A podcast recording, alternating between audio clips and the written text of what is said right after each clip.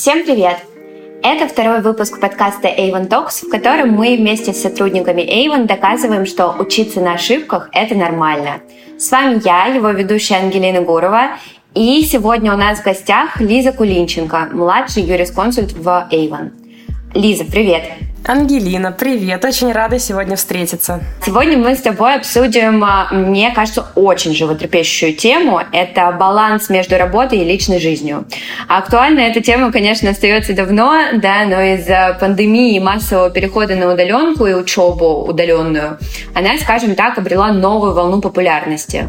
А, наверное, для большинства из тех, кто привык работать из офиса, а учиться из университета, переход на удаленку оказался непростым хочется быть более продуктивным, и поэтому кажется, что раз не нужно тратить время на дорогу, нужно занять его чем-то более полезным, учебой или работой. И в такой ситуации э, легко окончательно потерять баланс и выгореть и восстанавливать его будет тяжело. Как не допустить этого, будем как раз сегодня разбираться вместе с Лизой. А можешь ли ты рассказать нам, пожалуйста, немножечко совсем о себе?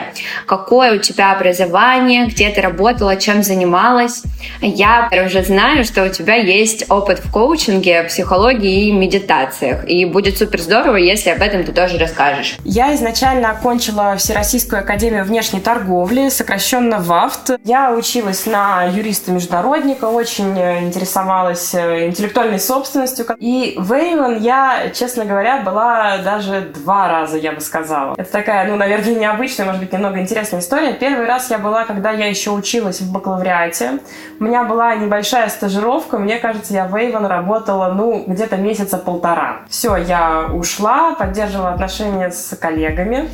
И в дальнейшем уже я уже окончила бакалавриат, я уже училась на магистратуре, была в середине своего финального обучения, я пришла работать Avon в качестве стажера. И вот э, сейчас, спустя уже несколько лет, я младший юрисконсульт, э, занимаюсь, у меня достаточно большой спектр обязанностей, потому что я поддерживаю отдел маркетинга. На самом деле в коучинг и психологии я бы не сказала, да, вот мне каждый раз, когда меня спрашивают, а кто ты, ну, помимо юриспруденции, которую я очень нежно и тепло люблю, а, меня спрашивают, а кто ты, и мне каждый раз очень, наверное, сложно объяснять, потому что вот я, например, себя называю каким-то, не знаю, может быть, проводником, да, к другой жизни, потому что я совмещаю большое количество подходов.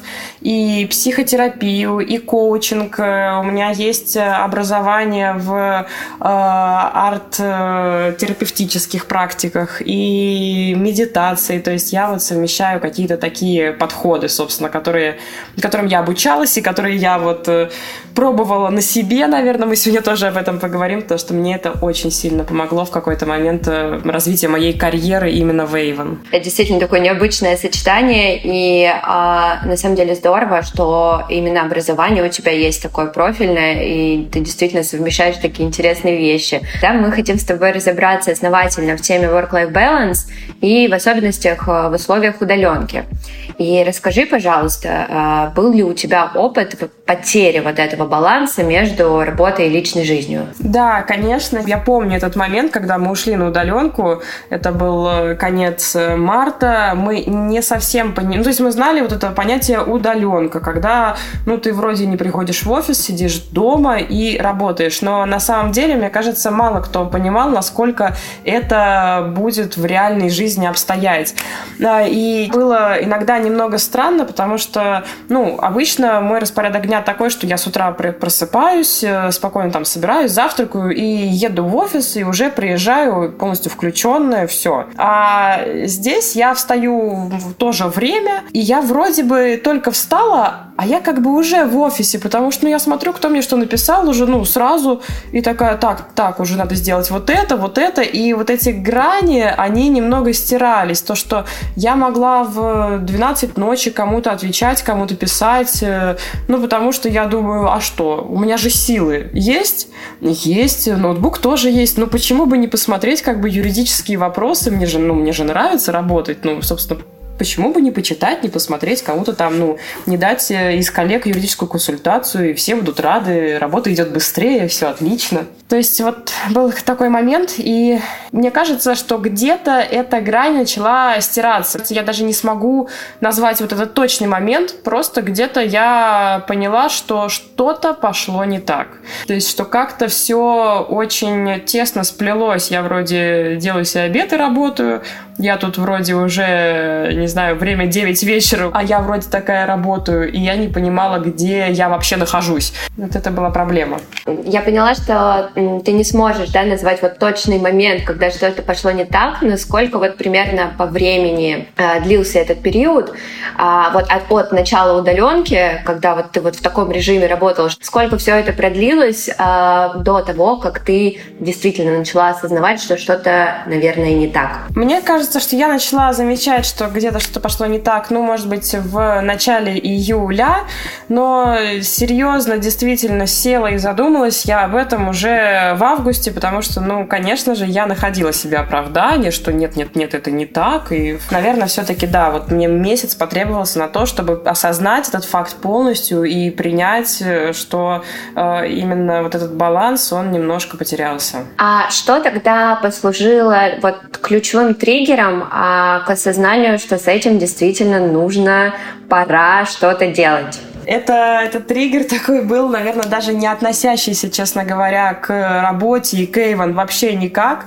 Э, я помню, я уехала на дачу, и я помню, что где-то в августе я прям сидела и там на плече у своего молодого человека я прям рыдала в захлеб над какой-то, честно говоря, э, очень мелкой проблемой. И потом уже я такая думаю, а у меня в жизни, ну, все нормально, еще почему эмоционально эмоционально я вообще нестабильный и рыдаю какой-то фигней. И я села уже серьезно разбирать все вообще аспекты жизни, потому что я поняла, что это я действительно немного потерялась. Что ты почувствовала вообще в этот момент? Может, тебе было страшно?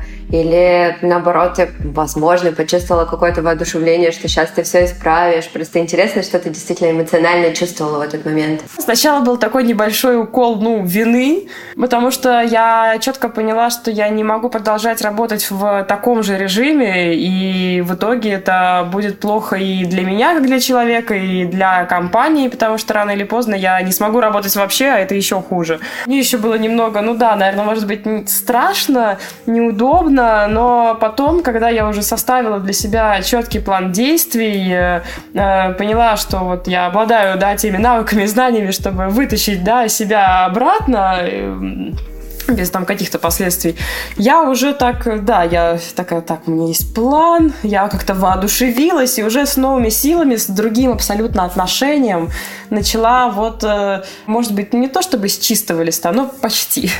Э, тогда супер интересно знать, что это был за план. Э, то есть ты все это осознала, поняла, пора что-то менять. Что включал в себя этот план, да, с чего начался путь выстраивания баланса заново. Долго ли ты шла к тому, чтобы этот формат баланса заработал? Супер интересно, расскажи, пожалуйста. Шла на самом деле, ну, ну не то чтобы долго, но где-то в течение вот э, месяца я э, принимала, осознавала и полностью перестраивалась. На самом деле многие люди не уделяют большого количества внимания достаточно банальным вещам, таким как э, баланс э, воды, то, как мы спим, как мы отдыхаем, потому что я э, уверена, что, не знаю, может быть, 90% людей не умеют отдыхать. Прежде всего, вот я начала следить за тем, сколько воды я в день пью. Э, я обратила внимание на качество сна, я обратила внимание и на это, и на свою физическую нагрузку, потому что я в какой-то момент заметила, что вот когда у меня пропал вот этот work-life balance, то э, физическая нагрузка моя была, ну, близка к нулю. Мне кажется, за день я могла проходить, ну, шагов 10 от стола до кухни и до кровати, и все. Вот. И отдых. Отдых – это для нашего организма очень-очень важно, потому что, например, если мы не работаем, понятно, что работа есть работа, отдых, отдых, то встречаться с новыми друзьями – это не отдых. Э, смотреть фильмы, читать новую книгу – это, ну, тоже не отдых на самом-то деле. Я уделила большое внимание этому аспекту. А, я очень сильно погрузилась, э, помимо этого, в медитативные практики. Вот, и, наверное, да, месяц я на все это переходила, но на самом деле результат того стоил, потому что по итогу я прям чувствовала себя совершенно по-другому.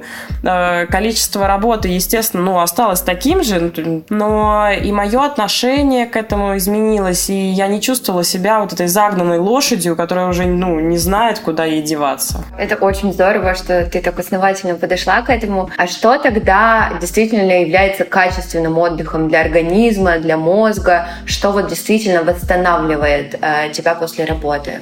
Качественный отдых – это позволить себе провести время наедине с собой. Я понимаю, что кому-то это проще, кому-то сложнее, но э, очень важно хотя бы один раз в неделю на выходных выделять себе ну минимум два часа на то, чтобы провести их с собой. Не с музыкой, не с Инстаграмом, ни с чем, например, пройти на прогулку. Тут ключевое слово на прогулку, не на пробежку.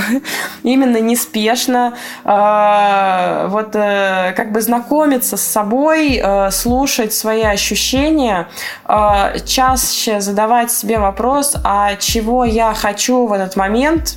Вот, например, можно принять там, ну, ванну, да, тоже без вот этих э, любимых позалипать в телефоне параллельно или там книжечку почитать. То есть какие-то такие вещи, когда нет никакой новой информации. То есть вот это отдых. Плюс отдых – это качественный сон. Например, вот как у меня это было, когда я заканчивала работу. Э, Еще 10 минут я сидела в телефоне, все я закрывала и, радостно ложилась спать. Конечно, я неправильно готовилась ко сну. Я вроде как это знала, ну, я прекрасно это знала. Ну, я такая, да-да-да, потом, вот завтра-завтра. И, конечно, мой мозг, он не отдыхал, пока я спала. Потому что и работа, и сериалы, и телефон, и книги должны быть за час до сна все-таки отложены, чтобы уже начать, э, чтобы начала активизироваться парасимпатическая система, наша нервная система. Вот, чтобы у нас был именно качественный отдых. Да, мне кажется, у всех с этим проблемы. Мне кажется, что многие действительно либо забыли уже вообще, что это такое, либо, возможно, даже боятся оставаться вот так один на один с собой. И я даже не могу вспомнить, когда я так последний раз делала. Мне очень интересно попробовать. Может, ты можешь сказать, на какие сигналы стоит обращать внимание, чтобы не дойти до вот этой финальной точки кипения, когда уже выбора нет, что нужно что-то менять, чтобы предотвратить на каком-то раннем этапе выгорания потерю баланса. Я уверена, что это будет супер полезно для всех наших слушателей. А, ну, во-первых, мне бы хотелось, э, чтобы люди чаще к себе прислушивались, потому что наш наше сознание знает ответ на вопросы и подсказывает нам их, просто мы регулярно это игнорируем. А вообще какие-то даже физические вариации, то надо замечать, а с каким настроем ты просыпаешься и с каким настроем, вот даже если это работа, берешь ноутбук. Ты берешь типа, о, здорово, в смысле, что хорошо, я люблю свою работу, ну, все мы иногда, давайте будем честными, все мы иногда ленимся, всем нам иногда лень его открывать, но тут ключевой момент, что иногда лень. А если ты каждый день открываешь ноутбук с мыслью, так, я опять открыла ноутбук, то это, это уже колокол, я бы даже сказала, о том, чтобы задуматься. И еще а, действительно тоже повод задуматься, это насколько тебе становится лень шевелиться. То есть, если вообще минимальные усилия дойти из точки А в точку Б уже вот именно лень, не хочется, то это тоже стоит задуматься, что организм направляет э, энергию в другое русло, что она куда-то утекает, и не в работу ли. Ну и самое главное, ну главное, наверное, это общая усталость. Как часто вы чувствуете себя усталыми? Если вот совсем все плохо, да, то организм может сигнализировать э, головной болью, э, температурой. Ну, то когда температура 37, 37,1 в целом, это нормально. Если она сопровождается очень сильной усталостью, то и это длится длительное количество времени, то есть такая вот история, как термоневроз, это вот как раз, когда все идет от нервов, от нашего внутреннего состояния, хотя физически мы здоровы. вот это уже прям совсем, да, серьезный повод посмотреть на то, как мы э, справляемся с нашей работой, и, может быть, где-то стоит, ну, немножечко сбавить обороты и заканчивать не в 9 часов вечера, а, например, в 7. И я бы еще, наверное, хотела бы дать такой, может быть, не то что совет э, профилактики, а просто, чтобы люди часто вспоминали, что у них есть э, родственники или друзья, у кого можно попросить поддержки, и что попросить поддержки это не страшно, это не э, стыдно, это очень правильно просить поддержки у человека, когда ты действительно в ней нуждаешься. Я согласна. Но иногда, знаешь, сложно просто бывает это сделать. Есть еще, особенно у старшего поколения, мне кажется, такое понимание о том, что ты, ты вот говоришь, что ты устал. И в ответ ты слышишь, что ты такая молодая, да как ты можешь... Вообще молодые не могут быть уставшими. Что ты там пахала на шахтах?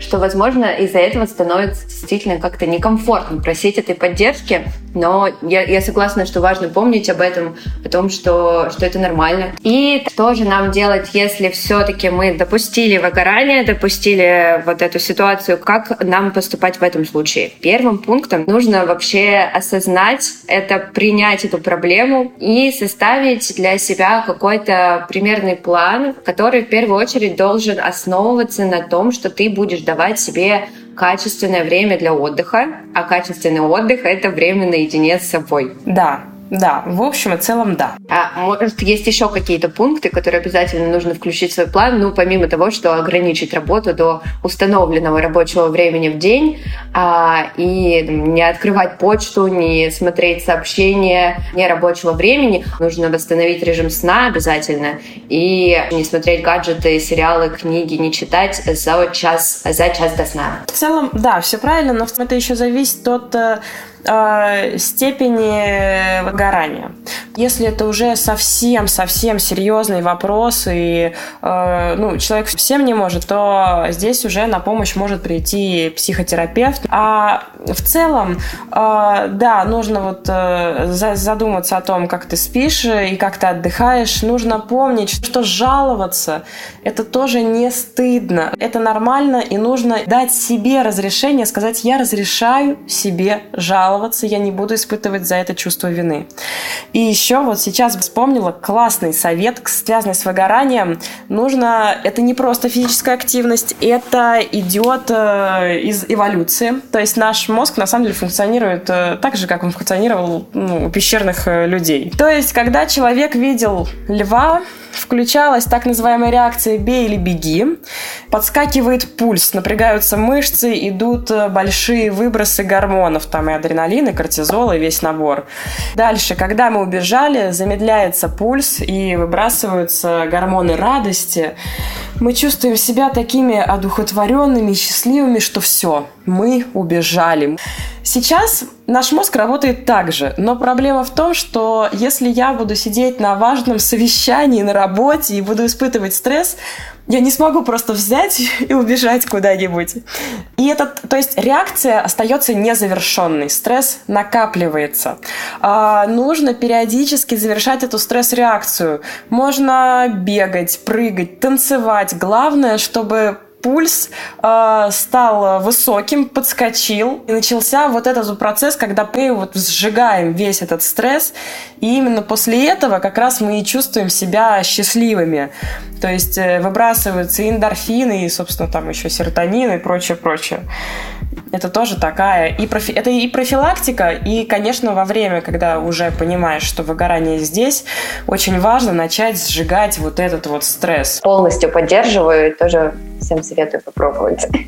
Я думаю, что мы с тобой действительно обсудили вообще все, что могли. А, спасибо тебе огромное. Спасибо, что поделилась. Спасибо, что рассказала. Это было очень полезно. Да, согласна. Об этом важно и нужно говорить. Я с тобой прощаюсь. И а, до встречи в новом выпуске.